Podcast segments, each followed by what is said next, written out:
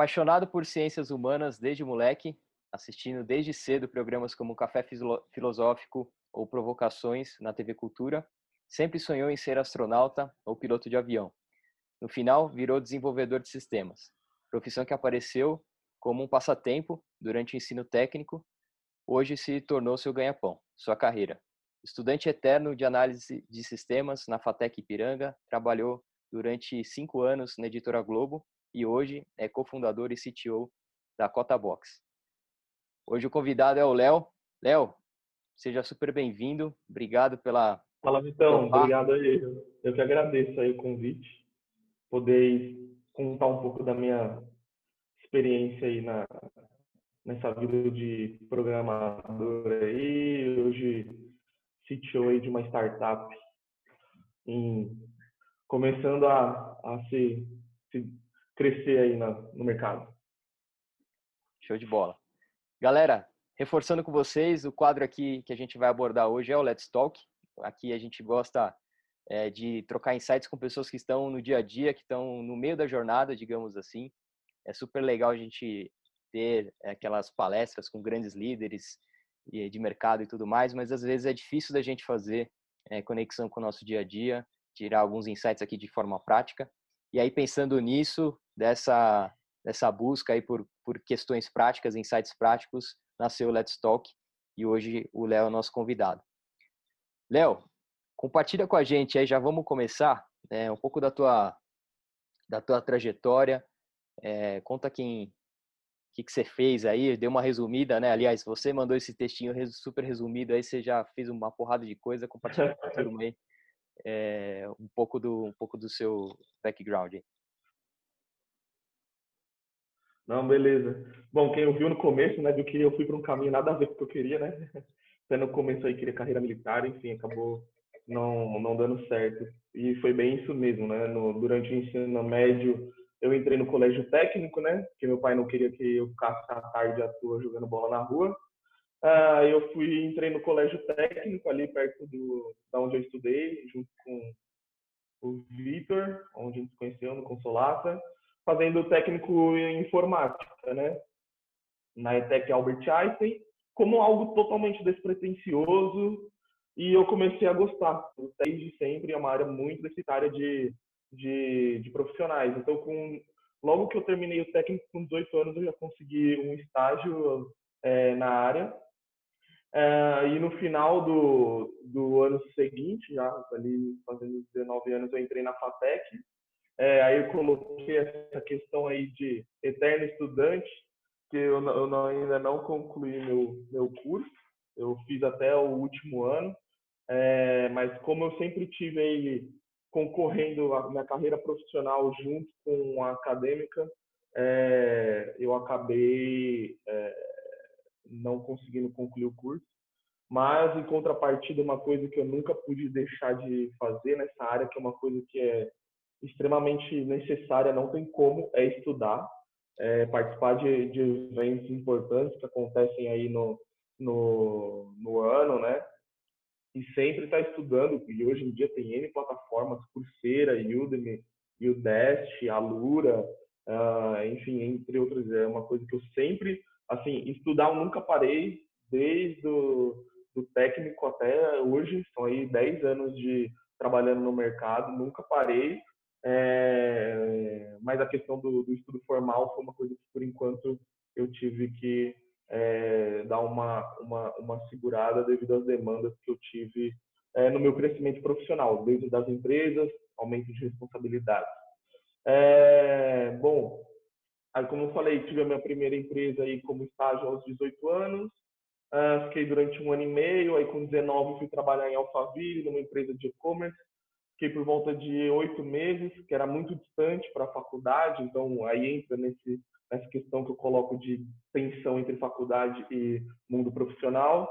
E aí fui trabalhar na editora Globo, que foi a empresa onde eu fiquei por mais tempo na minha carreira, né? Fiquei durante cinco anos lá trabalhando trabalhando como desenvolvedor de sistemas web é, usando Java, né? Aí fiquei lá até o final de 2016, quando eu tomei a decisão de empreender e abri minha própria startup.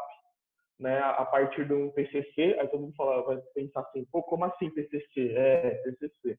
Eu, como já tinha mais da metade do curso concluído, é, teve um semestre que eu conversando com, a, com o coordenador, a coordenadora do curso, agora não me recordo, eu me matriculei no último semestre da faculdade, e isso inclui a matéria do TCC. Então, eu fiz boa, boa parte de, acho que todas as matérias praticamente do último semestre, fiz o TCC, já passei no TCC, e com esse TCC eu consegui entrar na incubadora de negócios do Sebrae é, como um possível, uma possível startup. Não é a minha startup de hoje, mas foi essa minha, meu gancho de sair como um, até então, né, um analista, um desenvolvedor, para ser um, um, empreendedor. E é, é, é isso que foi o salto aí dessa mudança, dessa virada de chave. Show de bola. Você, você trouxe um ponto importante, né? É, dessa esse desafio que é você fazer uma, uma graduação e, e ter uma responsabilidade profissional. É, muita gente, eu, eu nos meus nos meus trabalhos aí, nas minhas experiências, eu sempre escutei aquela aquela zoação com o estagiário, né? Com a estagiária, né? Que tá saindo mais cedo. Pô, queria ter um trabalho desse e tal. Cara, eu, eu, eu, super me identifico com essa turma. Aliás, eu, eu vivi na pele isso, né? Eu fui efetivado é, bem rápido, assim, digamos assim, pelo, por, pelo comparado com os pares lá. E, cara, era uma dinâmica insana, né? Assim, de é, até seis horas de, cara, no mínimo oito, né? Que não tem horas, não tem, não tem Exato não tem teto, né? E você tem que equilibrar todos esses pratinhos com logística e com preocupações, responsabilidades e tal. Então, é, é um período da vida super estressante, né? É, importante é importante também que, que aí quem esteja acompanhando também que busque ajuda, né? Converse com, com o maior número de pessoas, assim, porque na época, falando um pouco de mim, assim, o que mais me ajudou foi fiz alguns cursos de de puta produtividade, de autoconhecimento, meio que a meditação entrou na minha vida mais ou menos nessa época, assim, onde estava mais apertado. E foi a, é, a, partir de conversas com pessoas é, compartilhando um pouco da minha da, dos meus desafios ali, né? Então, é importante que as pessoas também compartilhem, conversem com pessoas diferentes do dia a dia, né? Porque aí às vezes pode vir um insight que vai te que vai te ajudar, né? Exatamente.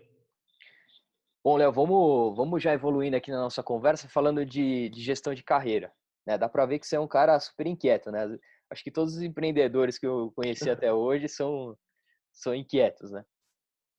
É, falando assim para sua para sua carreira de, de modo geral, assim, como é que você faz a gestão da tua, da tua carreira, eu não sei se você usa alguma ferramenta é, que você mais gosta, se você usa um papel de pão, se você não usa nada, não tem certo e errado. A ideia aqui é que a gente compartilhe o que, que como é a gestão de carreira para algumas pessoas. É, queria que você compartilhasse um pouco como é que você faz a gestão, assim, puta, o que, que eu preciso desenvolver, no que, que eu sou bom, o que, que eu posso fazer daqui para frente para dar os meus próximos passos profissionais, seja nas promoções, efetivações, enquanto você estava com o mercado, e hoje como, como dono e como empreendedor, como é que você é, galga aí os próximos uhum. degraus também? Não, beleza. É, realmente tem uma certa diferença é, entre quando eu estava é, como profissional e agora como, como empreendedor, mas tem um ponto em comum que eu vou falar é, já já. É, quando eu estava como profissional, eu enxergava minha carreira a cada cinco anos. Eu, eu, eu lembro até hoje, e isso veio de um professor da, da FATEC. Logo que eu entrei com 19 anos, ele falou: Aonde você quer estar daqui a cinco anos? E aí eu gostava de Java, enfim, era um, um, uma coisa minha. Aí eu falei: Eu quero ser um desenvolvedor pleno ou sênior daqui a cinco anos. E aí ele falou: O que, que você precisa ser, fazer para ser um desenvolvedor pleno?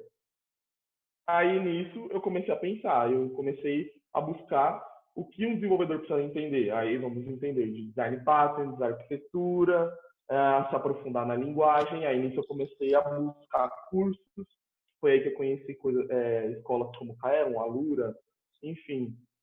É, então eu planejei isso, eu almejei cinco anos porque é, parece muito longe, mas era para eu, eu, estar super maduro numa stack é o que eu acreditava, o, o, principalmente em Java, que é, é uma stack é um pouco complexa, né? Stack que a gente é um termo que a gente usa quando a gente quer falar que é o pacote de ferramentas, tá? De um de, de uma tecnologia, tá? Eu posso falar aqui, por exemplo, é um, o .NET, eu vou falar aí o pacote de ferramentas .NET que é da Microsoft, eu vou falar stack, eu vou usar esse termo, tá?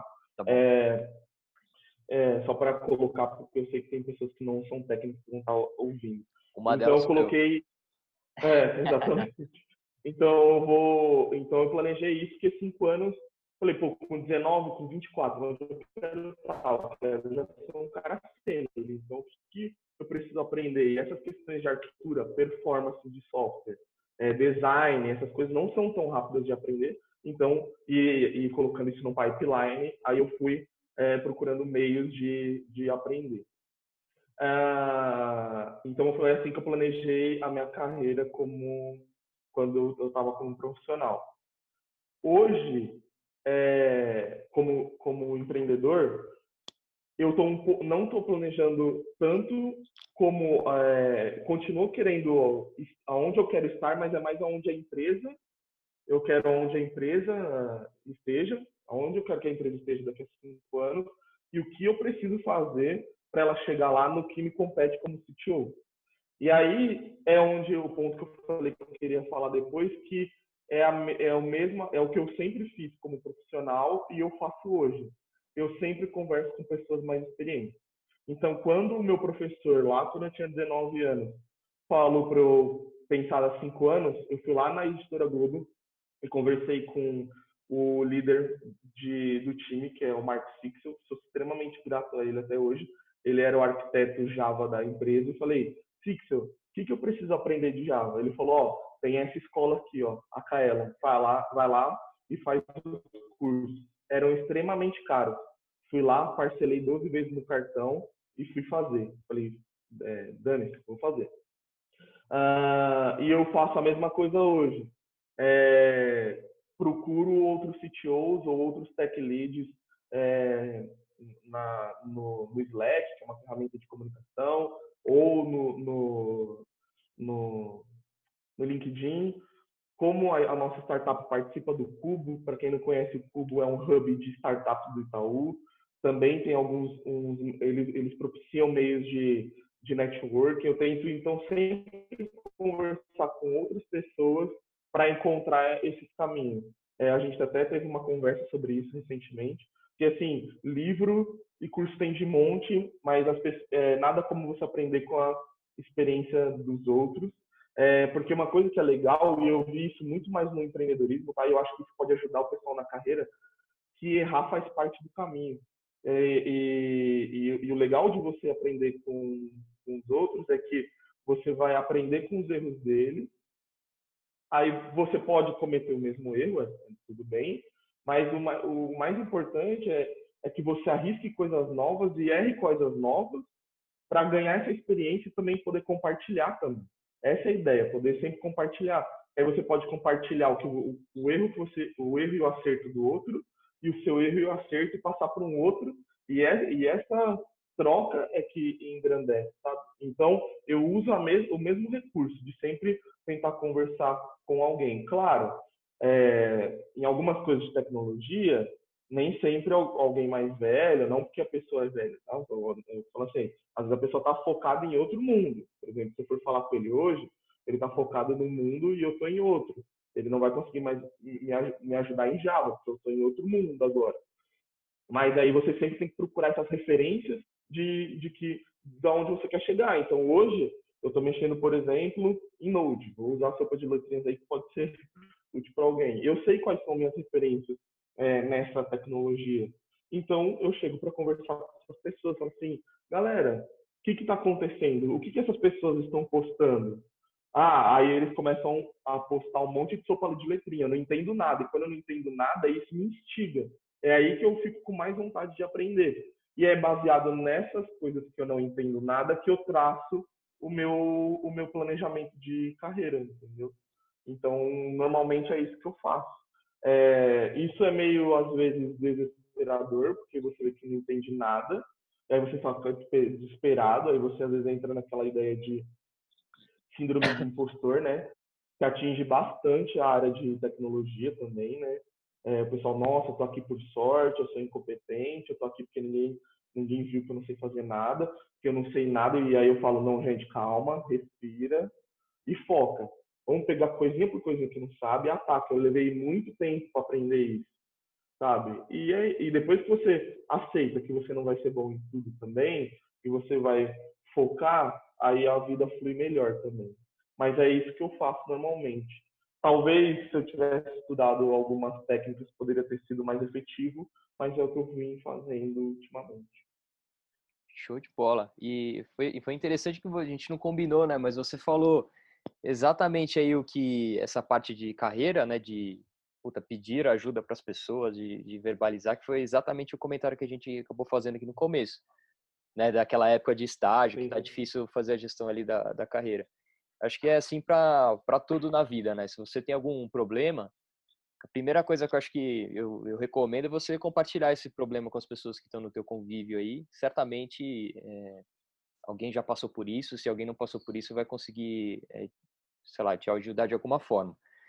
Mas uma outra vez eu escutei uma coisa complementar, complementar aqui, que assim, cara, é, não é possível que você tenha algum problema de que ninguém no mundo nunca, te, nunca tenha tido e que esse alguém não tenha feito um livro Sim. sobre isso, né? Então, é, os livros estão aí, né? Quarentena, Amazon, é, cara, pesquisa, aí, resolve a tua vida. Acho que aproveitando a janela aqui, é, esse momento de, de mais tempos, mais, mais horas, né? Mais tempo disponível é importante que a gente trabalhe, trabalhe aqui de forma proativa para resolver os nossos problemas ou pelo menos ter esse, essa engenharia reversa, né? De, putz, o que, que eu preciso desenvolver, como é que eu vou fazer é, eh, para chegar até lá e, enfim, dar um tempo no Netflix e nas lives aí de, dos artistas, né? Para aproveitar também é. esse tempo para colocar a cabeça em ordem. Muito bom, Léo. Bom, bons tópicos aí, cara. É, eu queria aproveitar esse que você fez esse paralelo. Eu não sei se foi essa a resposta para minha próxima pergunta, mas eu queria que você dividisse com a gente aí qual que foi a sua uhum. grande, grande, decisão de carreira é, de, de, durante a sua trajetória profissional, né? Como é que foi essa, essa grande decisão é, ou as menores? Você fica à vontade para responder e, e, principalmente como é que foi o processo de, de tomada de decisão, né? Como é que você fez para chegar nessa conclusão? de novo, foi tendo alguma conversa com outros profissionais? Foi um momento mais interior? Como é que você fez? A família participou mais desse momento? Comenta aí pra gente como é que foram essas decisões. É, para mim a maior decisão da minha carreira foi é, realmente é, sair da, da editora Globo para empreender e foi um momento interior, tá? Não é, se, se, vocês ouvirem outros empreendedores, foi uma decisão às vezes muito mais é, baseada em, em, fatos, assim, o, o, pessoal já criou um negócio, quando o negócio está andando, pede para sair. Meu foi um momento muito mais interior, tá? É, contando o que aconteceu, é, acho que é bom ser bem aberto como eu estava sentindo. É, em 2015, quando eu terminei o TCC, e eu entrei na, na, na, incubadora do Sebrae, eu comecei a aprender várias coisas sobre desenvolvimento de produto, né? É, criar é, business model, é, saber como processos de validação de produto, é, li o Startup Chuta do Eric é, Ries. Comecei, assim, obviamente, nem especialista, mas comecei a entender algumas coisas no processo de construção do produto, né? E aí eu comecei a ver que tudo que eu fazia dentro da empresa não, faz, não tinha nada desse processo. É, era uma decisão arbitrária, baseada na, na ideia, que, claro, não estou desmerecendo a competência do gestor da época, mas ele não tinha nenhum tipo dessas validações. E, eu, e a gente via isso no dia a dia. Existiam produtos que eram lançados e que não tinham resultado. Enfim. É... E aí, isso, pelo menos para mim, começou a ser desgastante, porque assim, beleza, é, você ganhar seu salário, ter todos os benefícios, mas você ficar indo todo dia para um lugar, fazer um negócio que você vê que não tem utilidade, isso começou a me consumir. E aí, entre os pontos que você falou do momento desgastante, que é tá fazendo faculdade junto, é, dorme pouco, é, transporte público, aí o trabalho não não te dá tesão, isso foi misturando, misturando, misturando, é, é, somando, né, é, com tudo isso, e em contrapartida, eu, dentro do ambiente que eu estava amando, que era a incubadora, a escola de negócios Sebrae, que fica ali no, na Santa Cecília, adorando aquele ambiente super criativo, produtivo, participando de meetups em São Paulo, do Google Developers Group, é, do Grupai, assim, o pessoal se encontrando, um monte de coisa de inovação. Putz, e quando eu ia o trabalho, não gostava. Então teve uma hora que rachou, assim, sabe? É igual um relacionamento mesmo, teve uma hora que rachou, assim, meu, não dá mais para mim. E aí, na, aí entra outro ponto que você colocou, aí entra minha família, falei, ah, galera, eu vou pedir demissão, vou continuar indo para o Sebrae, que eu já estava sendo incubado pra, pela germinadora. E, bom, tenho um teto, tenho, é, tenho o privilégio de, de não ter um teto e não passar fome, porque eu tenho minha família. Vocês é, seguram as pontas aí até as coisas começarem a andar? Sim, então pude aproveitar desse privilégio, obviamente que nem todo mundo pode disso, e tomei essa decisão de largar tudo, né? Porque, pensa, eu tinha um salário muito bom como desenvolvedor lá, é tudo, né? Plano de saúde, enfim, todos os direitos que um trabalhador formal possa ter. E fui, assim, totalmente inexperiente, nunca tinha tido experiência com, com gestão na vida, né? Mal gerir a minha vida, imagine querer gerir, gerir outras pessoas. É, enfim, e tomei essa decisão. Só, só que para mim foi a melhor decisão que eu tomei na minha vida. Assim. Eu acho que é, hoje eu sou uma pessoa completamente diferente do que eu era antigamente. Mas foi a, a, maior, decisão mais difícil da, da minha carreira. Legal. É, puta, obrigado por compartilhar com a gente aí, Léo. É, eu, eu gosto sempre de, nessa parte das, das nossas, dos nossos bate-papos aqui de grandes decisões, eu gosto sempre de fazer um paralelo com decisões menores. Que eu acho que o, o processo de tomada de decisão, quanto maior clareza a gente tiver, como a gente toma a decisão, é, mais fácil é para se tomar as próximas. Eu estou lendo um livro agora que é chama Princípios do, do Ray Dalio e o Ray Dalio ele foi um, um super investidor aí é, lá nos Estados Unidos. Ele, o Warren Buffett, tal, essa turma toda aí. E ele escreveu esse, esse livro. Ele ele basicamente ele compartilha no livro quais foram os princípios dele, quais são os princípios de, de vida e de gestão de negócio dele. E ele fala super de uma forma super uhum. clara que quanto maior maior clareza a gente tiver de como a gente toma a decisão, o que, que é importante para a gente, os nossos valores, as nossas crenças, como isso influencia, é, melhor são as nossas decisões, né? E eu gosto de, desse momento de fazer um, um, paralelo com decisões menores, né, no, no, no escritório. O que, o que, que, são decisões menores? Puxa, é, eu tenho uma prova, eu tenho uma semana de provas na minha faculdade e eu tenho duas escolhas aqui. Ou eu é, uso do meu direito aqui de trabalhar meu período e focar nas provas, ou não. Ou eu seguro a bronca, trabalho do mesmo jeito e, e vamos ver o que, que dá nessas provas aí. É, esse tipo de decisão é uma decisão, por exemplo, que os estagiários possam tomar, né? Tem que tomar no dia a dia. Ele precisa ser muito bem pensado, né? Que às vezes você está num momento mais delicado na sua carreira, no seu trabalho, que você precisa se sacrificar e dedicar mais energia. É, e também o, o, paralelo é o, é o, contrário também vale, né? Putz, você está no momento da sua faculdade, você precisa priorizar para você andar com aquilo e, e terminar é, de uma vez por todas, né? E aí o trabalho vai continuar lá, quer que você esteja lá, sim ou não. Então é importante, só um comentário aqui, é importante que a gente consiga extrair é, como foi essa tomada de decisão, né, esses elementos é, do, do, seu equilíbrio, equilíbrio emocional, é, como eles, eles estavam sofrendo, uhum. qual, qual que é o encaixe deles ali dessa engrenagem com o que você queria para sua vida, o que, que você está vendo e tudo mais. Então, esse, esse arcabouço aí de, de variáveis é importante que você, que todos nós tenhamos clareza disso, né? E o mais importante é, numa, numa tomada de decisão é a coragem, né? A gente nunca vai ter 100% de certeza da decisão que a gente possa tomar, não. né? Que é o que no, no mundo do empreendedorismo eles chamam de salto de fé. Você não vai ter certeza sempre. Você vai ter que dar um salto de fé. Que é quando Exato. você vai no feeling, é um salto de fé.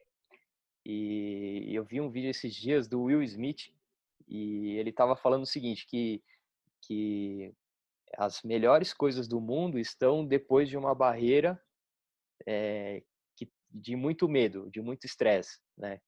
De muita incerteza. Então, puta, ele deu um exemplo lá de saltar de paraquedas. Eu nunca saltei, mas é uma das, segundo ele, é uma das melhores sensações que você pode ter e ele tá depois essa, esse sentimento tá depois da, da, tomada de decisão de ir lá e, e pular. Né? E não, o que você falou então faz total sentido. É, e você tem que estar tá, uma coisa que demorou também Aí eu acho que essa questão de maturidade, eu ter convicção do que eu queria para mim, isso foi fundamental para essa tomada de decisão também. E é uma coisa que até eu falo para amigo, para o pessoal que trabalha comigo. Tenha certeza do que você quer para você. É, por exemplo, que você colocou no começo. Eu não acho, eu não acho certo e nem, é, por exemplo, todo mundo passa pelo que passei, você passou de ter que estudar e trabalhar ao mesmo tempo muitos dos meus amigos você concluiu. Eu parei. São escolhas. Só que é, é, o que você falou. Quando você tem certeza do que você quer, você tem que medir qual é o preço disso. Eu fiz uma escolha e eu tenho um preço. Eu pago um preço até hoje por isso. Se eu, por exemplo, quiser fazer intercâmbio, por exemplo, eu vou ter menos menos score por não ter um ensino superior para entrar num outro país, por exemplo. Então, são empresas. Eu acho que é isso que a galera que está começando tem que pontuar bem. O, aonde quer estar e como você colocou, e eu achei bem legal esse ponto que ele colocou no livro, é ter clareza nas suas decisões baseada nas suas convicções e nas suas crenças. Eu acho que é, é, é isso que eu acho que é, às vezes demora, porque parte de uma questão de autoconhecimento. O que realmente eu quero para mim? Eu acho que é, quando a gente sai do ensino médio, vou falar por mim, tá? Não posso falar pelos outros. A gente ainda passa por uma questão de querer agradar o, o, a família, os pais, e, e tem também essa, é, essa expectativa. Não estou falando também para chutar o balde, mas uma hora a gente também tem que conciliar com o que a gente quer. Porque quem vai viver nossa vida somos nós, né? Quem vai viver até os 80, se a gente viver até os 80, somos nós. Então, quem vai carregar as alegrias das frustrações para sempre somos nós. Então a gente precisa é, ter firmeza nas nossas posições. É claro que isso não é da noite para o dia, mas é por isso que a gente tem que sempre buscar e construir as coisas. É, é, puta, é super rico, eu adoro esse, esse, esse tema de, de tomada de decisão. É, a gente foi num, em alguns extremos, né? Então, é, puta, desde vou para prova, é, estudo para prova, é, sim ou não, até é abandonam uma carreira para como a carreira corporativa para uma carreira de empreendedorismo. É, mas a, agora decisões, vai intermediárias assim, cara, mudar de empresa.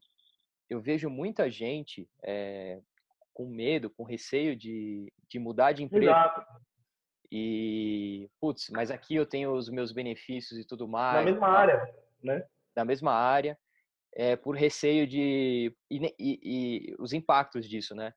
Puta, eu tenho tanto medo de como vai ser, de conhecer um, um mundo novo, que eu não, eu não faço nem as conversas, então eu não sei nem como é que o mercado me enxerga. Eu não sei. Faz tanto tempo que eu não faço entrevista que eu perdi a mão de entrevistas. Né? Enquanto estagiário está fazendo vários painéis, está meio que pega o jogo. Mas eu, eu conheço também alguns analistas júniores, alguns plenos também, que eu tenho certeza que voariam em outra, em outra empresa, em outra posição. Só que por, pelo mesmo medo, e aí percebam como é a mesma coisa a tomada de decisão. É, é o medo do incerto, é o medo do que do que está depois. É, elas vão se aprisionando no, no, cargo ali na função e às vezes não gosta do gestor, não gosta da uhum. equipe, não gosta da tarefa, não gosta de nada, mas é aquela onda de medo vai tomando conta de uma forma que, cara, não consegue nem respirar e fazer uma conversa com alguém, por exemplo, num churrasco de família que está pensando em ir para o mercado, né? Então, é, é, importante que e ao mesmo tempo eu uhum. entendo, Isso. Eu, ao mesmo tempo eu entendo a, a, a maturidade que é pouca ainda, né? Porque você está começando a carreira e tudo mais. É, mas é importantíssimo a gente, na largada, se você está me vendo isso e tem 18, 20 anos, cara, se agarra nisso, porque a vida é assim e, e é, é, e é um pouco disso que está no livro também, né? Do, do, do Ray Dalio lá. Ele fala que quanto. Por que saber como você toma a decisão? Porque as próximas decisões futuras elas vão ser parecidas com as anteriores, só vai mudar algumas variáveis ali, né? Então, é, quanto maior clareza e, e e mais você dominar esse processo de autoconhecimento, de saber o que, que importa para você, é, maior sucesso você vai ter na sua carreira. Não estou dizendo que você tem que ficar pulando de carreira de empresa em empresa, né, de galho em galho lá, né, de um ano aqui, um ano ali. Em alguns momentos pode até ser mal visto pelo mercado. Mas é importante você ter essa, esse olhar, essa clareza do teu dia a dia para saber se aquilo está sendo rico para você, se você está aprendendo, se você está agregando, ou se o produto que você deu exemplo aí, se o produto está tá frouxo, cara, e você não consegue ter nenhuma voz ativa ali dentro, cara, e, e talvez está na hora de, de pegar o boné tá e ir para outro lugar, né? Com certeza. E é, e é o que você falou, e aí cria, fica nessa prisão, e aí o que pode acontecer, que aí a pessoa às vezes não está enxergando, que às vezes acontece, triste ouvir isso próximo, já meu, é passa 10, 15, 20 anos dentro da corporação, aí é desligado e a pessoa está totalmente é, fora do mercado porque ficou 20 anos ali, é, não, não, como você falou, às vezes faz a entrevista só para ver como o mercado te enxerga, só para ver, putz, ó, agora o mercado está pedindo tal competência, eu não tenho, pô, vou aproveitar e fazer, estudar essa competência, vai que um dia eu, eu topo sair. E aí, depois de 20 anos, e aí a gente sabe que quando é, a, a, a, idade está mais avançada, fica mais difícil algumas coisas, é, acaba ficando fora do mercado. E aí é mais complicado. Ó, é... eu, eu, eu vou dar um exemplo que eu, eu, eu, eu vi acontecer do meu lado. Foi com uma pessoa próxima de mim. É, uma puta de uma, de uma graduação, né, engenharia, numa ótima escola, é uma ótima faculdade, é uma ótima posição dentro de uma empresa nacional, é, foi efetivado e tal, começou a, a, seguir a carreira e tudo mais. É, durante a, a, graduação, graduação pesada, então tinha essa dinâmica mesma que a minha, né, de trabalhar já como como analista, né, e, e ter que equilibrar os pratinhos lá na graduação, tudo isso, toda essa dinâmica, não tinha tempo para desenvolver o inglês. Não, não era foco. Uhum. Puta, tô, tô lutando para ter meu diploma e tô lutando para mandar bem no meu trabalho. E, enfim, o meu trabalho é uma empresa grande pra cacete, só que é nacional, então não usa inglês é, no dia a dia, no máximo os termos bonitos lá de, de, de PowerPoint, né? O schedule, o meeting. Uhum essas, essas loucuras todas aí do, do, meu, do meu corporativo, mas não, não precisava falar com ninguém.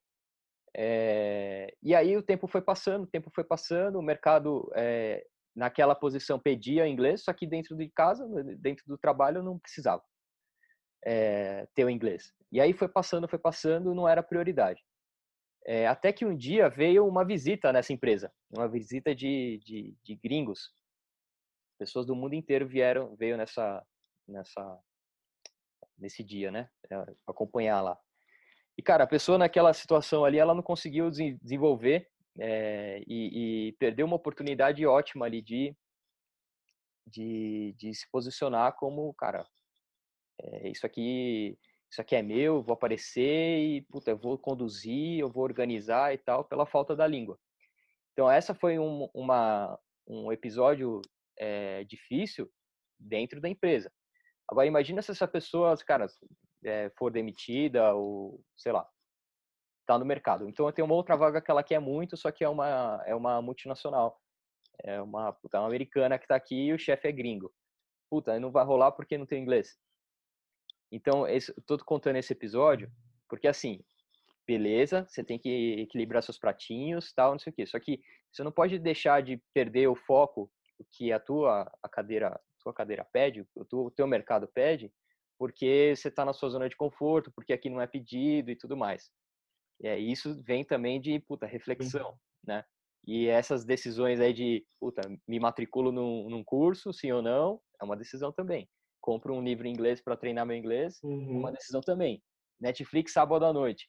Vejo dublado Exato. ou vejo legendado? Eu vejo sem legenda ou vejo com a legenda em inglês? É. Cara, são micro decisões que você toma a todo momento que vão, que vão ditar. E muitas, ninguém vai te pedir isso, cara. Oi? Não ouvi. E ninguém vai te pedir isso. O chefe não vai te pedir isso. É, exato. Léo, muito bom ponto. Cara, vamos, vamos para os próximos tópicos que a gente é, tem para falar aqui. E aí a gente já passou por esse tema algumas vezes na nossa conversa de hoje aqui, mas vamos dar uma mergulhada agora. Conselheiros, mentores, coaches, é, você já me falou aí, na, na aí no, no, trecho anterior de que um, um, um, um profissional, não sei se era teu, teu, teu professor, né? É, foi super importante aí na sua trajetória. Como é que você percebe essa é, ter a ajuda de pessoas externas, é, mas com esse viés assim? Não estou falando de amigo, não é amigo do bar, né? É, qual, uhum. qual, que é qual que é a importância que você vê de ter pessoas uhum. assim, de puta, puta esse cara é meu mentor, esse cara tem mais rodagem que eu, eu sempre me aconselho com ele. O que, que você enxerga sobre esses temas?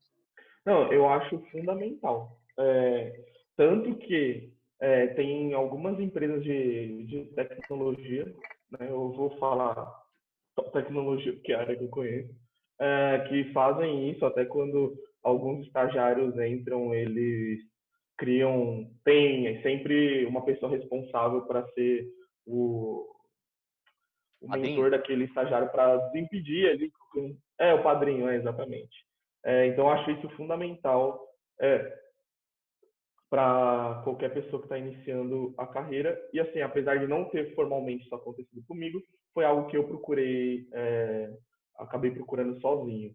Então, foi em três momentos da minha vida, né? Na faculdade com meu professor, na editora Globo com o, o, o Sixel, que era o, o desenvolvedor mais experiente da empresa, e no Sebrae aí foi eu não procurei assim, né? Eu acabei entrando numa germinadora e aí a própria estrutura da germinadora trazia toda quarta-feira os, os, próprios mentores do Sebrae para falar de todos esses assuntos que eu mencionei, que é a parte de gestão é, de produto, né? A questão também de é, roda da vida, também a questão de gestão de pessoas, enfim. Então, eu acho isso bem importante.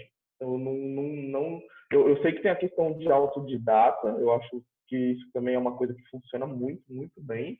O, a parte de você, que é, que é o que eu busco sempre quando eu vou em eventos, por exemplo, é, seja de tecnologia ou eventos de empreendedorismo, como Case, por exemplo, que eu já fui e gostei muito, é que quando você está conversando com alguém, ele contar a vivência dele, isso é, não, tem, não tem outro jeito não, de. Não tem preço, entende? Então, assim, eu acho que por mais que você possa ser autodidata, essas coisas que o mentor pode te dar não, não tem preço, fora as questões de conexão, network. Então, a minha opinião é essa, eu acho isso muito importante. E, e a questão é assim, é, não é também, ah, nossa, entrei numa empresa, preciso me agarrar em alguém, nossa, me pendurar numa pessoa, não é bem isso. Mas é, eu não sei como explicar, porque para mim foi um pouco natural, sabe? Eu ia tomar café com com todo mundo e, e, eu crio uma afinidade e aí eu vou perguntando e a pessoa vai me dando dica. Eu não sei muito meio como explicar como foi isso acontecendo, mas eu acho isso super fundamental. Eu sei que isso parte também de uma de uma facilidade de, de se socializar, que eu sei que nem todo mundo tem isso, né? Então, às vezes, a gente, para muitas pessoas, a gente tem que dar muitos passos atrás, porque tem pessoas que têm uma certa trava social, uma timidez, então não posso dizer que é fácil. É, para mim, foi algo natural, para muitas pessoas ela não vai conseguir, ela vai ficar com medo, ah, eu vou falar com ele, o que, que ele vai achar, vai achar que eu sou é, enfim, N coisas. Às vezes as pessoas, o medo já está aí, né? A gente estava falando de medo, às vezes o medo já está aí, a barreira da pessoa já está aí, falar e levantar da mesa dela e perguntar ali pro sênior do time, o tech lead, de pedir o curso. Já está ali o medo da pessoa, entende? Então, é, o que eu quero passar assim, é super importante, né? Aí eu entendo que é, se a pessoa tem esse bloqueio, ela tem que procurar meios de desconstruir esse, esse medo. É, e também, né, aprender a enxergar que se a pessoa que ela queria conversar não é uma pessoa aberta, também tem essa, né, vezes a pessoa não é uma pessoa bacana, ela encontrar uma, uma outra tipo de liderança, que não seja na empresa, aí entrando, a gente, graças a Deus, tem internet, tem Medium para ler, é, tem YouTube, tem Instagram, tem outras referências que a gente pode ter aí é, às vezes não dentro da empresa, caso também tem pessoas que não estão dispostas a passar o conhecimento, né? Infelizmente tem gente que é assim que gosta de segurar o conhecimento, que fala, ah, não, não vou passar, porque vou perder emprego, enfim. A gente sabe que a gente convive com pessoas também que têm esse tipo de pensamento. Show. Bons pontos. Eu acho que é, tentar sintetizar aqui para a galera que está acompanhando, é, eu acho que o drive de, disso tudo aí, dos, de você buscar e ter esses mentores, eu acho que o drive principal foi a curiosidade, né? Você ah, não, não necessariamente falar, cara, como é que eu faço isso aqui, mas de talvez perguntar o porquê das coisas ou é, onde eu acho resposta para os meus porquês. E eu queria eu queria citar duas coisas. Né? Primeiro essa da curiosidade, que eu acho que é fundamental você ser curioso ou curiosa é, para os diversos temas dentro do teu escritório e do teu mercado, eu acho que pode abrir muitas portas para você, né? Então, se você está numa equipe que cuida de desse caderno, é, tenta entender é, tudo do caderno, né? Então, a capa dele, onde é feita a folha, como é feito, se tem pauta, se não tem pauta, quais são as opções, como é que o concorrente faz, é, mesmo que o seu papel seja só a, a, segunda folha, sabe? Que eu percebi eh, na minha carreira e nas das pessoas com quem eu convivo e estudo, que quanto mais as pessoas são, são curiosas para saber de outras coisas, eu acho que é uma porta natural que você abre e os gestores esperam que você abra essas portas, né? De que você pergunte como é que essas coisas funcionam, ainda mais quando você está no início da carreira aí, enquanto estagiário, que você tem que meio a, a, a, a chancela aí para errar, né? Então, eu acho que todo mundo deveria ter essa chancela, devido às proporções, mas é, o ponto é que quanto mais você exercitar sua curiosidade, mais você vai ter conversas de pessoas que vão te explicar as coisas e essas conversas podem é, evoluir para um, uma mentoria informal, para um aconselhamento, coisas assim, que eu acho que super ajudam a, a, a sua carreira, né, como um todo. Eu queria, você falou num, num tema de, de, liderança, eu queria aproveitar é, e perguntar para você como foi, aí aproveitando que você é um cara é, bem é, sociável, digamos assim, né? Galera, o Léo falou no começo aí, a gente estudou junto no colegial, anos sem se falar, depois a gente voltou a se falar aí, mas ele sempre Sim. foi uma pessoa muito, é, muito falante, né? Muito fácil de lidar com todo mundo, assim. E aí eu queria que você, que você aproveitar essa característica sua e perguntar para você como é que foi a sua até hoje, assim, e lá na época que você estava numa carreira corporativa, como é que foi a sua abertura para falar com a liderança, com tanto com o teu líder direto, de você ganhar eh, intimidade com ele ao longo do, do tempo, né? Mas também, tipo, com o chefe do chefe, uhum. o chefe do chefe do chefe. Como você percebe esse tipo de coisa? Assim, qual é a importância de você ter é, abertura para falar com a alta liderança do, das, das organizações? E se você pudesse, quer saber como é que você encarou isso, se você pudesse dar alguma dica aí, algum, alguma forma que você, é, sei lá, possa, possa vislumbrar e dado suas, suas características aí propícias. Não, beleza.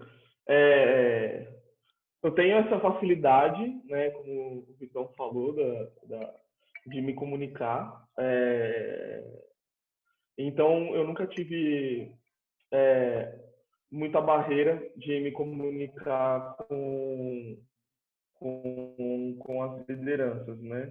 Então, eu vou falar mais da experiência da editora Globo, que foi a maior empresa que eu trabalhei, então tinha essa questão de ter coordenador, diretor, o gerente e o diretor. Uh, eu sempre, é, é, principalmente com o coordenador e com diretores próximos, eu sempre consegui ser bem direto com, com eles.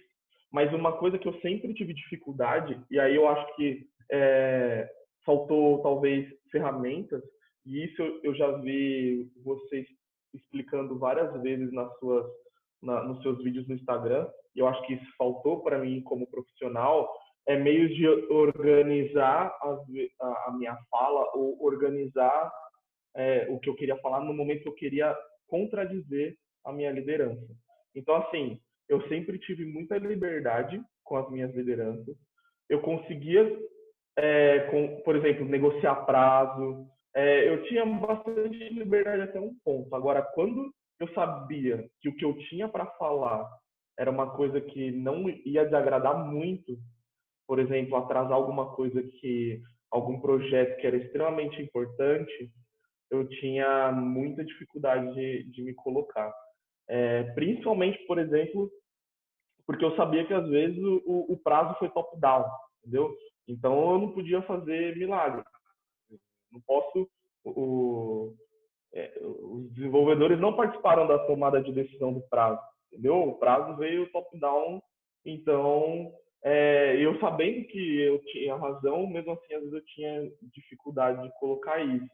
É, então é, eu acho que isso faltou um pouco para mim ferramentas que eu acho que até você passa isso no, no, nos seus trabalhos como, como coach, que se eu pudesse ter essa oportunidade no passado, eu procuraria para poder me organizar e chegar e ser mais contundente com, com a minha liderança.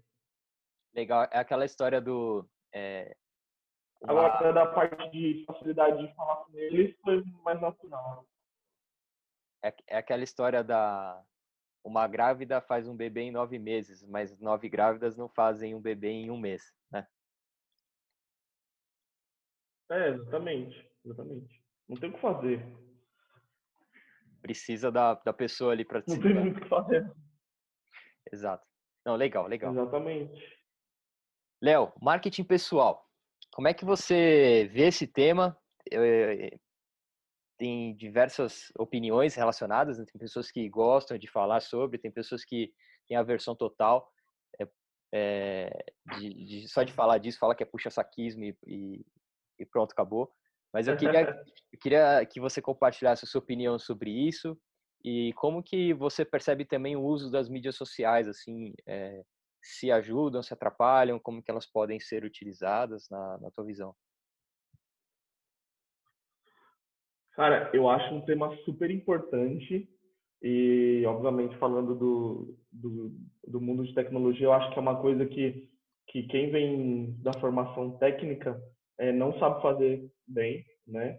É, eu vejo amigos e amigas aí é, na hora da entrevista com medo, sabe? Eu acho que uma coisa que eu levei tempo para aprender é que quando você está indo numa entrevista, você também tem que entrevistar a empresa. É, eu, às vezes na entrevista a gente se coloca como se estivesse pedindo um favor, sabe? É, e aí você, e aí você, porque, sabe, o maior erro que desenvolvedores e desenvolvedoras fazem é você estuda, estuda, estuda para conseguir que uma, uma dificuldade técnica passe a ser fácil. Então, por exemplo, ah, construir um e-commerce. Você estuda bastante. Nossa, peraí que o, o Google começou a falar comigo aqui. O assistente. É, você estuda, estuda, estuda para que você consiga construir um e-commerce em uma semana. Aí, aí alguém, algum entrevistador fala assim, nossa, alguém que não é técnico, caramba, você consegue fazer um e-commerce em uma semana. Aí muitos desenvolvedores e desenvolvedoras falam assim, ah não, mas é facinho. E esquece das horas e horas e horas e horas que ele estudou para que isso se, se tornasse fácil. Então esse é um erro muito comum de esquecer o tempo que estudou para que se tornasse fácil. Então, esse para mim é o maior erro de marketing pessoal e acredito que isso possa vir de outras pessoas que vêm de formação técnica. É achar que, porque agora eu sei e eu resolvo rápido, aquilo é fácil, e aí às vezes se você erra, principalmente quando você está trabalhando como autônomo, na precificação das suas horas. Isso falando, eu estou falando só da parte, vamos dizer assim, de você dar valor no seu trabalho, tá? Eu nem estou falando na parte e ali numa entrevista, como você se coloca num LinkedIn da vida, é, eu tô colocando ali, nem tô falando ainda como você se expõe num site ou como você se expõe num Instagram, eu tô falando na entrevista, é, ou como você coloca no, se coloca no, no LinkedIn, que é o básico. É, eu brigo com muito amigo, eu falo, meu, você se menospreza, como você fala que você não sabe, ou que você não é sênior, olha o que você faz, sabe? Entra o outro ponto do medo é, que a gente está batendo nessa tecla.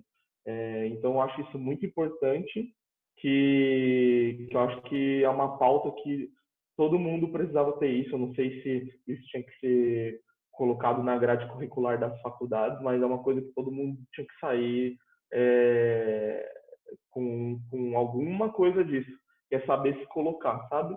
É, falar o que sabe e ser bem claro também quando não sabe. E quando ir para uma entrevista, também entrevistar a empresa. É, porque se você pergunta, por exemplo, na, é, na minha área, pergunta assim, qual é a rotatividade de desenvolvedores na sua, na sua empresa? Se a rotatividade é alta, você se perguntar, os desenvolvedores estão saindo rápido por quê? Porque o mercado está muito aquecido e aí a, o pessoal está é, saindo muito e a empresa não é ruim, ou, tá, ou ao contrário, está saindo porque a empresa é ruim? Fazer esse questionamento. Isso é muito raro. Ninguém entrevista a empresa. É só o entrevistador perguntando: o que, que você sabe? Qual é a sua formação? Tem inglês? Faz uma prova aí. Você sabe cálculo? Sabe recursão? E aí a pessoa fica ali em choque. E não entrevista a empresa. A, a, a pessoa só recebe: ah, ó, você vai ter décimo terceiro, vai ter plano dentário, o plano médico é isso e tal. A pessoa olha: ah, o salário é esse e tal ela não sabe. Por exemplo, se eu fosse olhar hoje, tá? A empresa aposta em evento? A empresa tem apoio a se eu quiser fazer um curso de inglês, espanhol, ou apoia eu a fazer curso superior? Ah, como que é esses programas dentro da empresa para desenvolvimento de carreira? Se eu quiser crescer profissionalmente, qual que é o tipo de apoio que a empresa dá? Porque isso, para mim, às vezes é muito melhor do que salário se ela me ajudar com isso, é como se ela estivesse me, me, me, me pagando. como que é a, a, o envolvimento da empresa com os eventos do, do ramo dela? Eu tenho certeza que, deve, por exemplo, empresas de engenharia deve ter N eventos de engenharia no ano. Ela participa, ela é, é patrocinadora, ela traz inovação para dentro do, da empresa. Então, eu me preocupo mais hoje, né? Eu essa visão, eu entendi, porque para não cometer na, na, na editora Globo é isso, não tem noção. Visto que, e na época, não posso falar por hoje, que não, não tinha esses pontos, eu não teria entrado na empresa. Com a visão que eu tenho hoje, tá? E eu entrevistasse isso na empresa. Ah, mas aí, aí também, óbvio, o entrevistador poderia mentir. Só que aí você com o tempo você ia ver essa mentira e aí você poderia chegar depois no seu no seu gestor e falar, ó, quando eu entrei, falou que ia ter apoio a curso superior, que eu ia poder em evento, ia ter não precisa me pagar, mas abona meu dia ou enfim, qualquer combina ali combinar, porque eu entendo que tem eu vou estar tá, não vou estar tá trabalhando, enfim, qualquer coisa para não lesar nenhum lado e não está sendo cumprido. Então fica muito e, e achei bem legal que isso cai com o que você falou no começo, é a clareza das tomadas de decisão. É, se você entrou na empresa e ficou claro porque você entrou na empresa, se você vai sair, você vai, vai ter clareza que você saiu também. O problema é que nem sempre, hoje olhando todas as vezes que eu entrei na empresa, foi só porque eu gostei do salário. E olhando isso, será que só o salário é, é tá claro mesmo? É só o salário mesmo? Será que o ambiente não é também o que me agrada? Será que não é, como eu falei, cursos, eventos também que me agrada? Ou seja, não foram claras as minhas tomadas de decisão para entrar numa empresa. Eu achei que eram, porque eu olhei só salário. E eu tinha muitas outras questões internas que não eram, eram claras para mim, que não participaram dessa tomada de decisão. Muito bom. Cara, que, que riqueza aí na, nas suas palavras, Léo. É, pensando aqui para a gente sintetizar é, esse, esse, essa parte aqui do, do, marketing pessoal, acho que primeiro você falou ali de, de comunicação, né? E na real é o coração do marketing, né? Você saber comunicar. E quando você tem um desafio ali no, no escritório, qualquer que seja, é importante que você saiba comunicar e, e, aí passa também por uma por se colocar nos sapatos do teu interlocutor, de saber que tipo de detalhe que ele precisa ter, qual é a visão que ele tem das coisas, né? No exemplo que você deu ali de, de dar uma contra, um contraponto ali com, com a alta gestão. É, e depois, eu acho que muito bom o termo que você usou de entrevistar a empresa, né? Acho que é, eu, da minha, da minha carreira, cara, as, as as partes que eu mais gostava das entrevistas era no final, quando o entrevistador falava assim, cara, você tem alguma pergunta? É, porque aí era a minha hora, assim, né? Então, eu sempre ficava ali, né, respondendo, respondendo, respondendo. E aí era a hora de colocar o entrevistador ali numa saia justa. É, no, no bom sentido, né? Não era nada para pegar ele, assim. É, mas, assim, é, era a hora que eu conseguia, e aí acho que como uma, uma dica para todos, foi legal você ter falado disso, é a hora que você consegue colocar, não só nessa hora, né, mas é a hora que você consegue colocar as informações que você sabe, ou a sua preparação para essa entrevista para o entrevistador. Né? Então, você pode fazer uma pergunta como essas que o que o Léo compartilhou, que foram excelentes. Você pode é, perguntar sobre algum produto do, do, da empresa.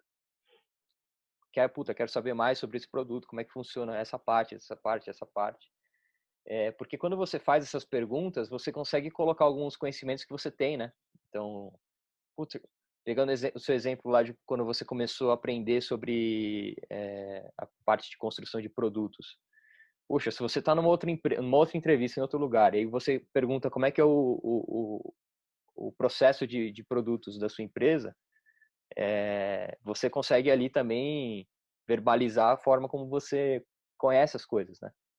Então, que você sabe como é que funciona um processo de produtos, por exemplo, nesse exemplo aí. Então, Sim. acho que foram esses dois exemplos, né?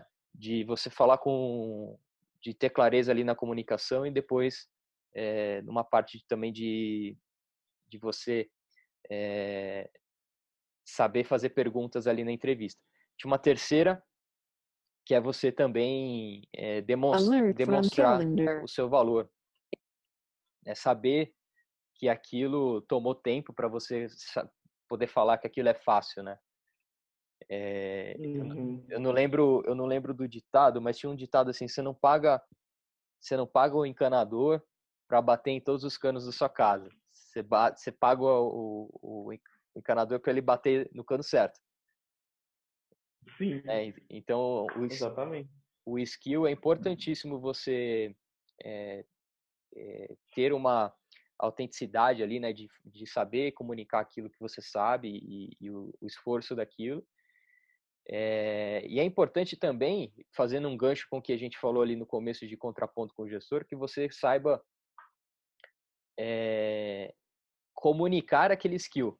Né? Então, acho que a galera que vai estar tá acompanhando até aqui esse, essa conversa, é, acho que, é, eu acho, né, estou inferindo, que a maior parte seja de tecnologia, é importantíssimo que cada vez mais, né, a gente está vivendo num mundo que já vai ser o gancho para a próxima pergunta aqui, mas a gente está vivendo num mundo onde todas as empresas praticamente estão se tornando empresas de tecnologia. Né? Então, qualquer tipo de, de, de negócio está caminhando, tá caminhando a passos largos para ser um negócio digital, uma empresa de tecnologia. É... O ponto que eu quero compartilhar aqui é o seguinte: a gente precisa muito de que pessoas de negócio saibam de tecnologia e pessoas de tecnologia saibam de negócio. É, então, de forma geral para todos aqui, é importantíssimo que vocês dominem também a parte de negócio. Né? O que, que é a parte de negócio de uma empresa? Cara, são todos os outros, os outros pilares, basicamente, dá para resumir assim, é, que não são a tecnologia, digamos assim, né? Então, cara, a parte de gestão, de RH, de legal, de, de tudo né, é, de finanças, de riscos, de, enfim. Quanto mais vocês souberem isso, por que eu estou falando isso agora? É, esse, esse repertório que vocês vão ter, lembra do exemplo do caderno, né? Se vocês souberem um pouquinho de tudo, não só da página 2 que você toma conta, quando você sentar para falar com a tua alta liderança, que de repente não vai dar para fazer algum projeto, é, você tendo esse repertório de informações, você consegue ajustar o teu discurso para um de um igual para igual ali. Não é um um techniquez com com uma linguagem de negócio. Você está falando ali, cara, todos os empecilhos técnicos que existem para aquilo acontecer, mas também você está conseguindo dar um olhar macro ali da tua operação como um todo, quais são os impactos e tudo mais. Então, eu, eu percebo, usando o teu exemplo aqui, eu percebo que quanto mais repertório a gente tiver é, sobre diversos assuntos dentro da empresa, facilita muito a comunicação. Agora, comunicação é uma. É, dentro de comunicação tem repertório e tem também habilidade de comunicar. É importante que você, que você treine, né? Então, sempre que você tiver numa reunião, alguma coisa assim, é, treina a sua capacidade de, de contextualizar. Para mim, acho que essa palavra vale ouro, cara. É você ser capaz de contextualizar, de colocar todos na mesma página, de colocar todas as equações ali que estão, as variáveis que estão em jogo ali, é, de forma rápida, sucinta, não é para ficar né, escorrendo sobre aquilo tudo, mas quanto mais você souber fazer isso, cara, você usa isso em qualquer lugar, seja numa reunião de negócio na sua empresa, seja numa entrevista, onde você vai precisar contextualizar quem é você para o entrevistador, para começo de conversa, seja. Uma é, conversa de família, qualquer coisa. Numa viagem que você queira fazer com seu cônjuge, puxa, queria ir para Tailândia. Cara, você vai precisar vender esse projeto né? Puta, vai ser legal por conta disso. Uhum. Essa habilidade de contextualizar também é a mesma coisa. Puxa, eu quero sair, quero mudar de empresa, tá? Às vezes você precisa também de um apoio familiar para isso. Então, essa habilidade de comunicação, ela, a gente está falando aqui de um ambiente corporativo, mas ela se aplica para qualquer lugar, cara. Então, é importante que vocês estejam até aqui no vídeo, se está até aqui, quer mudar de quer mudar de nível, né? Então, uhum. Quanto o, o máximo que vocês puderem olhar para isso também, acho que é válido.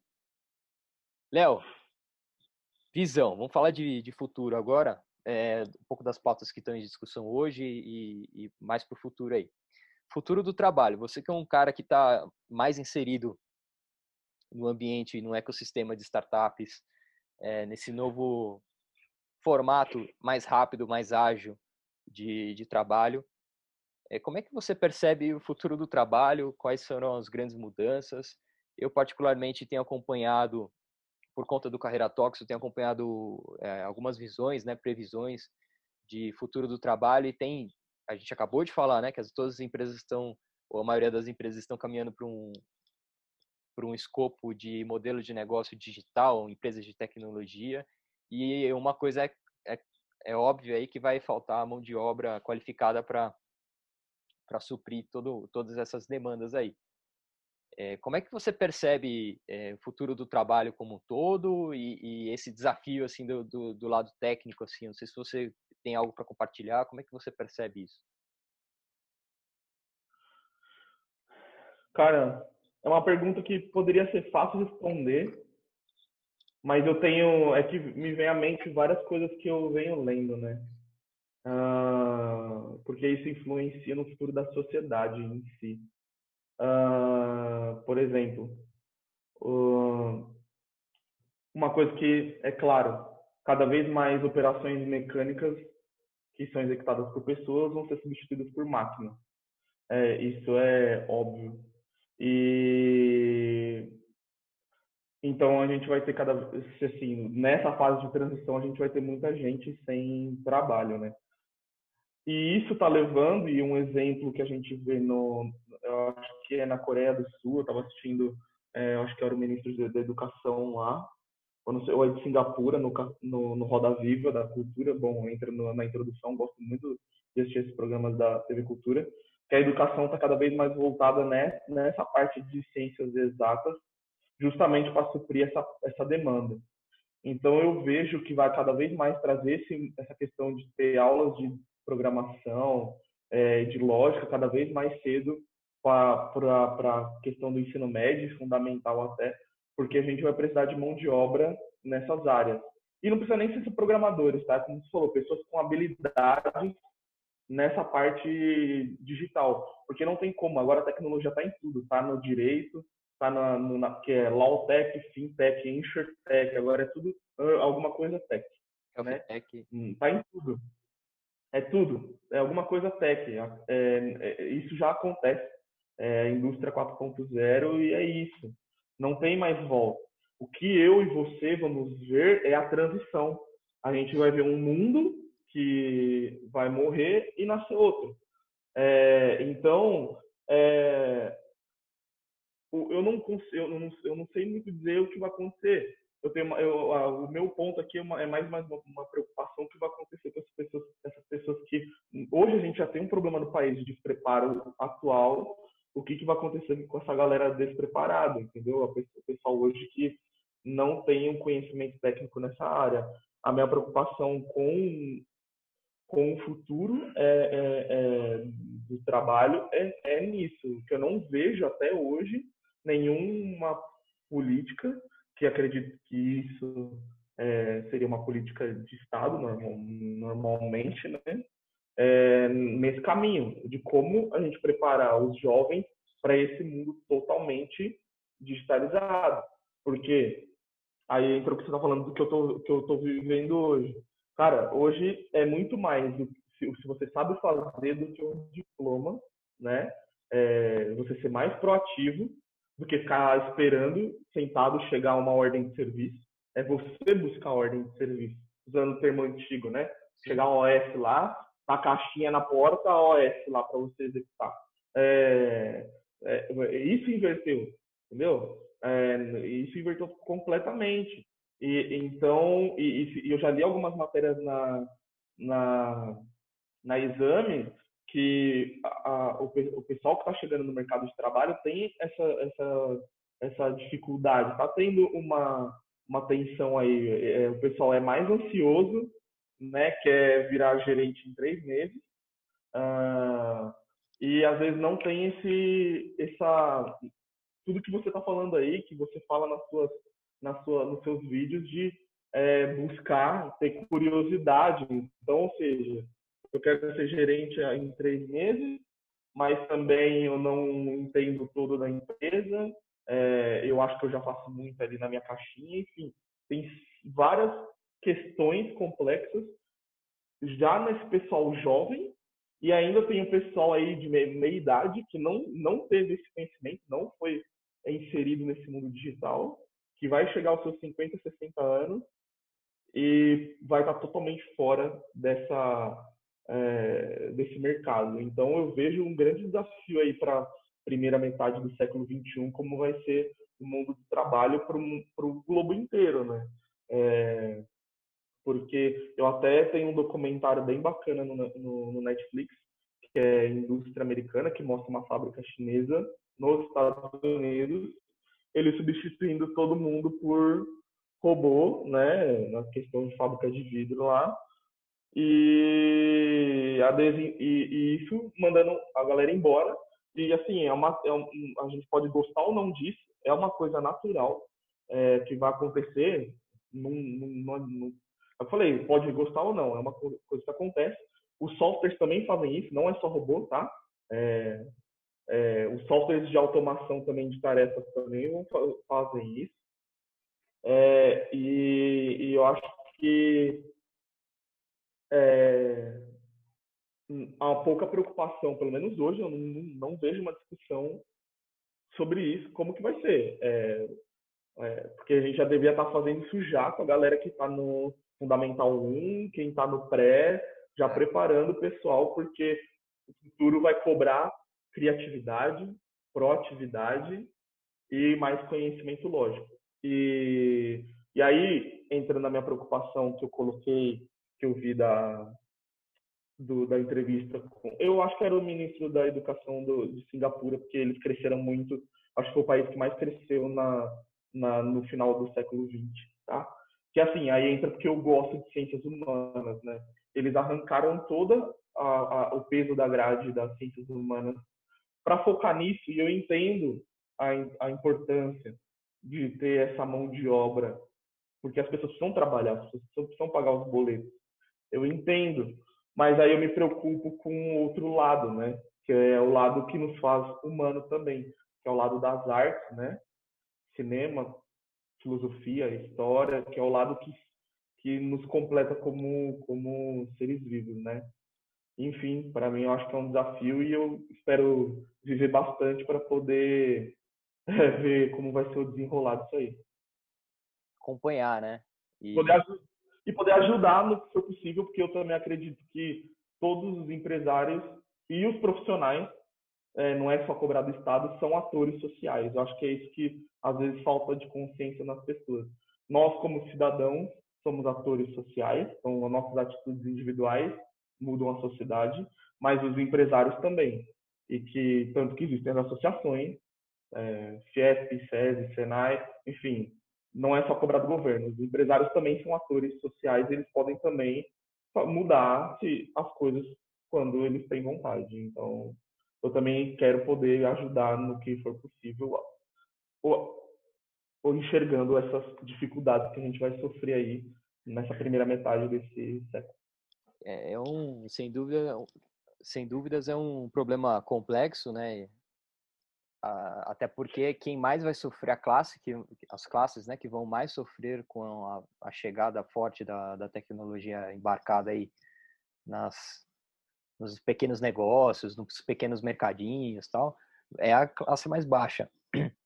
E o que a gente percebe de, de é, analgésicos, né, que diminuem a dor no mercado hoje em dia são, putz, é, escolas, cursos que é para classe mais alta, né? Outro dia eu vi uma escola que faz é, aqueles treinamentos de, de robótica tal para criançada e vai lá brincar com Lego e monta um, um, aplicativo e tal, mas aquilo é uma fortuna, cara. Se você não pode partir do, do, do princípio que isso pode ser disseminado para todos, né? Precisa ter é, ser pensado em soluções estruturais, né, para a sociedade como um todo, né? E priorizando, claro, as classes que vão ser mais impactadas. Mas é de fato ninguém tem a resposta e quem falar que tem a resposta está mentindo, né? Sim. Léo, outro, outra agenda sim, importante, outra agenda, outra agenda importante aqui caminhando para o final. Tá super legal esse bate-papo, cara. É, agenda que está super forte hoje em dia nas, nas discussões, é, que é a agenda de diversidade e inclusão. Quando a gente fala de diversidade e inclusão, tem uma série de coisas é, que, que, que fazem parte dessa agenda. Acho que as empresas perceberam já nos últimos tempos que é, você ter um ambiente diverso, você ter um ambiente que se complementa em várias, vários pilares aqui da diversidade, gera mais negócio, né, é mais lucrativo. Né? Acho que é importante bater nesse ponto, porque é, é muito romântico a gente ficar falando aqui que a diversidade está sendo discutida hoje em dia porque é, é, bonitinho ou porque a gente precisa é, falar do tema, né? A gente sim precisa falar do tema, tem pessoas que sofrem com isso, mas é importante dar clareza para as pessoas que esse tema ganhou relevância nos últimos tempos também porque gera mais negócio, né? Os ambientes são mais produtivos, os ambientes é, é, a, a diversidade proporciona melhores serviços e melhores produtos para as empresas, ao mesmo tempo que a gente deixa um ambiente mais, é, uma sociedade mais nivelada, né? Eu queria que você compartilhasse um pouco da tua visão, o que, que você percebe de desafios de diversidade e inclusão, se você já passou por algum desafios, se você teve algum, algum amigo, alguma amiga que, que viveu alguma coisa por isso, alguma coisa, algum obstáculo nesse sentido que você queira compartilhar com a gente. Não, beleza. Sim, é um assunto totalmente pertinente que tardou para chegar aí na, na, na, discussão, né? É, e com certeza, não é por ser bonitinho, não. E tem essa questão também, é, como nós vivemos no, no mundo capitalista, né? E, é, é normal que isso também envolva é, a questão de isso gerar renda é, e desenvolvimento para as empresas. E eu acho que a regra do jogo é essa e vamos, vamos jogar com, com, com isso, né?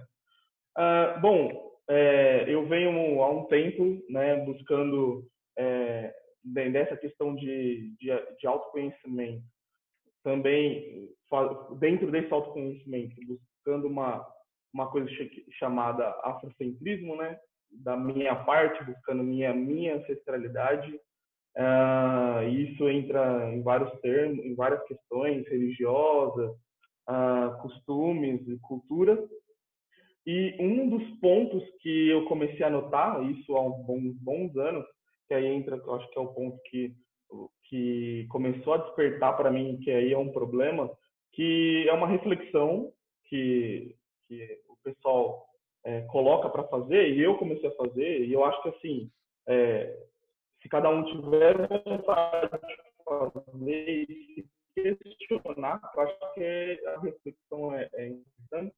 É, quando eu estava nos eventos de tecnologia, é, pegar e fazer, igual a Chiquinha fazia uma, uma observação, levantar e fazer assim, ah, quero fazer uma observação, é, e, fazer uma observação é, aonde estão os negros nesse, nesse evento, né?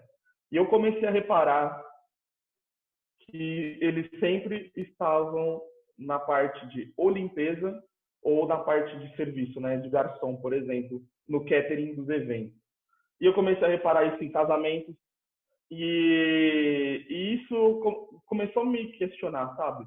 É, eu tenho a pele mais clara, não sou retinto, meu avô era, mas aí como é, a gente teve miscigenação na família, eu fui tendo o tom da pele mais clareado e eu às vezes era o único que que estava lá. Então eu comecei a me questionar e aí buscar a, a conhecer se existiam movimentos nessa questão de inclusão de pessoas negras na tecnologia né?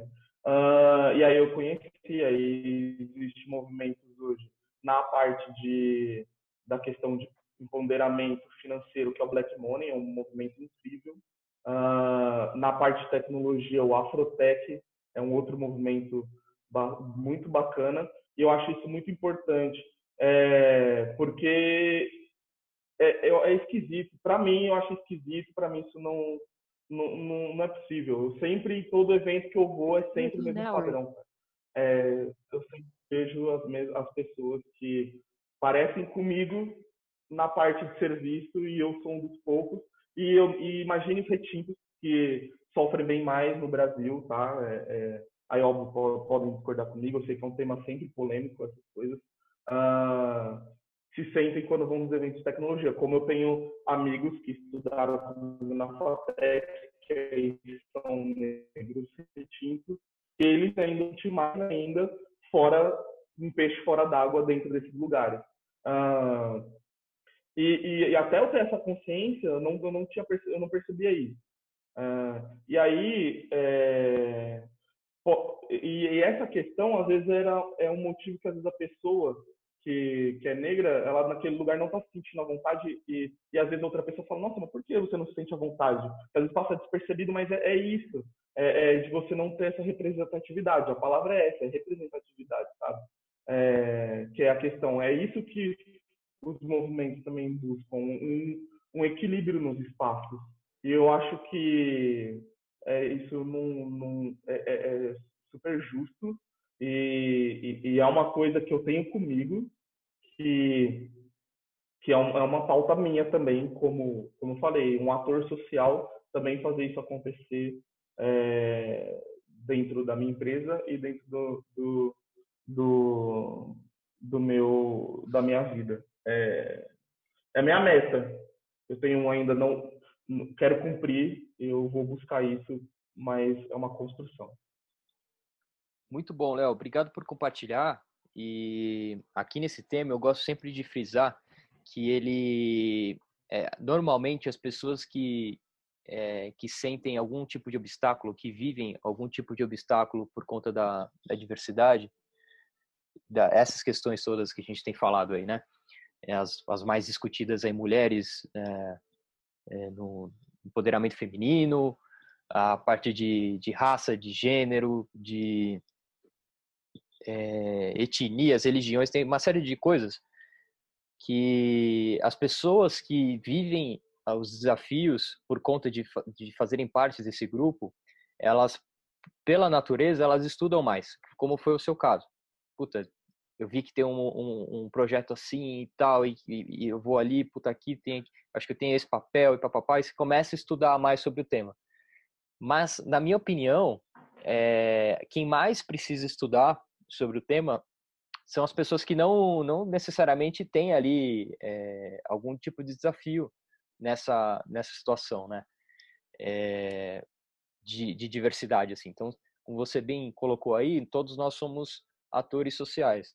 Então, o ponto que eu queria deixar para a galera aqui nessa, nessa pauta, e eu vou sempre bater nessa tecla aqui nessa parte da, da nossas, das nossas entrevistas, é que vocês estudem sobre os temas, para que vocês busquem é, é, artigos, eventos, é, webinários, vídeos do YouTube sobre essas discussões para que vocês consigam montar o seu repertório de, de, de informações para que vocês também consigam, primeiro, ter uma opinião formada sobre esses temas, é, para que vocês deixem de ser ignorantes e os, o ignorante aqui não, não entenda como uma palavra forte ou ruim, uma palavra que é, simplesmente reflete a, a, o fato da gente ignorar certas agendas. Né? Como eu não faço parte, então eu ignoro essas agendas. É, então, para que a gente consiga ter opinião sobre esses temas e para que a gente também consiga ajudar na, na, na luta, né, para que a gente é, consiga jogar junto, né, para que a gente consiga diminuir as diferenças que a gente tem hoje na nossa, na nossa sociedade. Eu falo por mim, é, eu comecei a, a, a, participar de discussões e de conversas relacionadas à diversidade é, e inclusão e para mim tem, tem sido um super aprendizado e eu sempre aprendo quando eu falo sobre isso com alguém principalmente quando alguém está do outro lado ali que está sofrendo é, algum impacto sobre isso então é importantíssimo que todos nós façamos um, um esforço a mais é, eu acho que a gente só consegue eliminar os preconceitos que a gente possa ter quando a gente conhece as histórias por trás dessas pessoas né? Eu, eu tenho um episódio que eu, eu não sei se eu já falei em outro vídeo, eu vou, vou repetir aqui. É, que foi o seguinte, um, teve um, um debate, um, um poxa, me, me fugiu a palavra, mas era um, uma roda de, de conversas, né, de, de, discussão, e o tema era LGBT. É, e eu falei, pô, vou lá, cara, vou, vou ver qual que é. é. E eu, eu, falando por mim, né, é, eu sou heterossexual, não tenho nada contra. Todos os meus amigos, quem é, quem tem outra orientação sexual, né? Todos os meus amigos são da mesma orientação sexual que a minha. Historicamente é a mesma coisa, então, putz, colegial, faculdade, sempre me relacionei com pessoas que tinham a mesma orientação que a minha, então, é, sim, fazia piadas, né, de, de, de, de termos aí, sei lá, pejorativos entre os meus amigos, nunca ofendi quem eu não é, que eu não conhecia e diretamente, né? Depois eu fui perceber quando eu tive nessa conversa esse primeiro essa primeira reunião aí, uma das pessoas é, que era que era gay, ela contou lá o, o, o rapaz contou a história dele. Puta, eu vim da, dessa dessa cidade, tive esses desafios, a família dele não aceitou, cara, comeu pão meu, puta desafio assim de vida, sabe? Puta carga emocional de, de ter que ter embates ali familiares e ficar sem teto, sabe? Coisas assim super difíceis. E hoje em dia tava numa posição super legal de, de puta bem resolvido, conseguiu superar todos esses obstáculos e feliz, sabe? É, eu, aí eu comecei a olhar o outro lado do, da história, porque quando a gente é, ignora, quando a gente está distante do, do, dos temas, eu nem, pass, nem passava pela minha cabeça o tamanho da dor que é você ter que é, ter aquelas conversas lá que ele comentou com o pai, por exemplo. E aí quando eu comecei a passar por um olhar mais interior, do tipo, cara, é, vamos lá, o que que você, o que que você, aquelas piadas que você fazia com seus amigos, será que não tinha outras pessoas que estavam do lado que poderiam ter se ofendido? É, primeiro questionamento será que quando você faz essas piadas, as crianças que estão perto de você, você não reforça, um, reforça um, um, e retroalimenta um viés inconsciente ali nessas crianças, que elas vão crescer reproduzindo o que a sociedade também é, oferece? São as que é. mais reproduzem. Exato. Elas são as que mais reproduzem, sem querer, porque elas não entendem. É. Exato. Então, é, o que eu estou querendo dizer aqui, compartilhar com todos, é que quanto mais a gente se propor a participar de conversas assim, é, mais a gente conhece sobre os temas e mais a gente consegue fazer é, em, em, prol das, das, das, das, das lutas aqui, né? Porque, cara, eu acho que eh, eu, e aí eu comecei a prestar atenção, como você deu o exemplo aí do, do da Chiquinha, né? Eu comecei a prestar atenção é, sempre que tem esses eventos assim nas empresas, uhum. quem participa é, é, sempre voluntário, né? A maioria das vezes nunca é obrigatório. É, mas quem participa é, cara, já está acompanhando o tema, já sabe sobre o tema, papapá, não, não é, é, mais uma discussão do mesmo. Com a figurinha carimbada. E, uhum. e, quem, e, quem, e quem luta contra, ou quem faz, o, quem vai é, ao oposto o que, o que essas agendas propõem, nunca vai, cara. Não tá lá.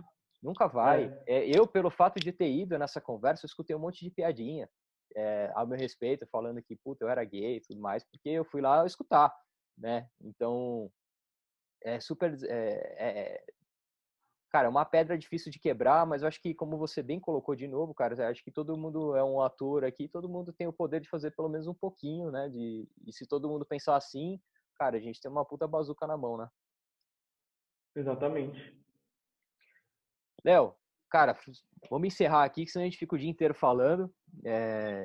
eu falo demais, né, mano? É eu, então. É, eu queria te fazer uma última pergunta aqui para a gente já encerrar. É, conselho de carreira, né? Se você pudesse voltar no tempo e dar um conselho para você, para você mesmo lá atrás, no seu primeiro emprego, no seu primeiro desafio ali, o que, que você falaria para você mesmo? Pergunta difícil.